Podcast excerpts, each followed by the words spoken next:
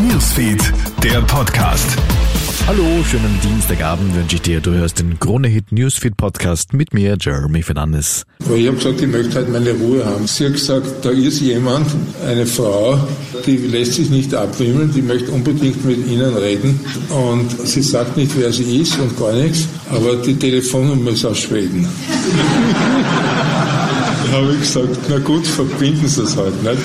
Und das war die Sekretärin von der Akademie der Wissenschaften, die mich dann an den Generalsekretär weitergegeben hat, der mir das mitgeteilt hat. Der hat übrigens gleich als erstes gesagt, I just want to make sure this is not a fake phone call. Das sagt Anton Zeilinger. Mit ihm bekommt ein Österreicher den Physik-Nobelpreis. Der 77-Jährige ist einer der weltweit führenden Köpfe in der Quantenphysik. Bei den ersten Experimenten wurde ich manchmal gefragt, von, auch von der Presse, wozu das Ganze gut sein soll. Und ich habe gesagt, ich kann Ihnen ganz stolz sagen, das ist für nichts gut. Das mache ich nur aus Neugierde, weil ich von der Quantenphysik von Anfang an, wo ich zum ersten Mal davon gehört habe, vollkommen begeistert war. Mit knapp 980.000 Euro ist der prestigeträchtige Preis dotiert. Zugesprochen hat Zeilinger ihn übrigens für Experimente mit verschränkten Photonen, für die Etablierung der Verletzung der Bellschen Ungleichungen und für bahnbrechende Arbeiten in der Erforschung der Quanteninformation. Ja, klingt kompliziert, ist es wohl auch, aber es bekommt ja auch nicht jeder den Nobelpreis in Physik. Pensionisten bekommen was anderes bei uns in Österreich, nämlich 4 Milliarden Euro. Die Regierung hat heute die Eckpunkte der Pensionsanpassung fürs nächste Jahr präsentiert. Je nach Einkommen werden die Pensionen um 5,8 bis 10,2 Prozent erhöht. Weiters gibt es im März eine ebenfalls sozial gestaffelte Einmalzahlung. Seniorenbund und Pensionistenverbände reagieren sauer, da sie in die Verhandlungen nicht einbezogen worden seien. Der SPÖ-Pensionistenverband spricht zudem inhaltlich von einer Mogelpackung.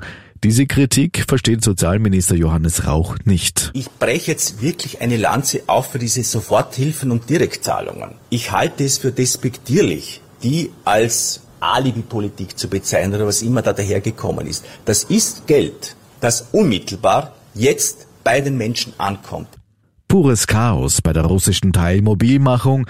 Nachdem es zuerst Proteste und eine Fluchtbewegung ins Ausland gegeben hat, häufen sich nun auch die Berichte über große Probleme bei der Ausbildung der Einberufenen.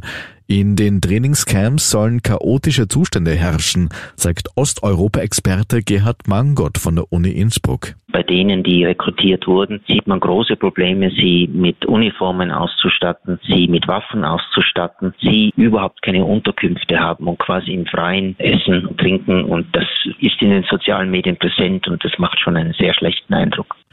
Zurück nach Österreich. Tempo 100 kommt nicht gut an. 71 Prozent der Autofahrerinnen und Autofahrer sind mit den aktuellen Geschwindigkeitslimits auf Autobahnen zufrieden.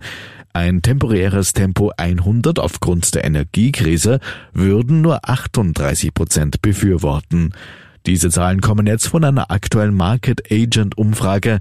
Die Lust der Autofahrer hält sich aber nicht nur in Bezug auf weniger Geschwindigkeit auf den Autobahnen in Grenzen, sondern auch auf mehr Tempo.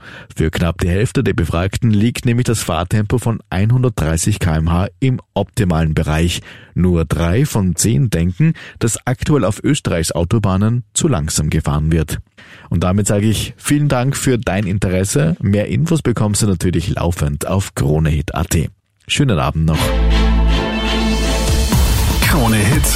Newsfeed, der Podcast.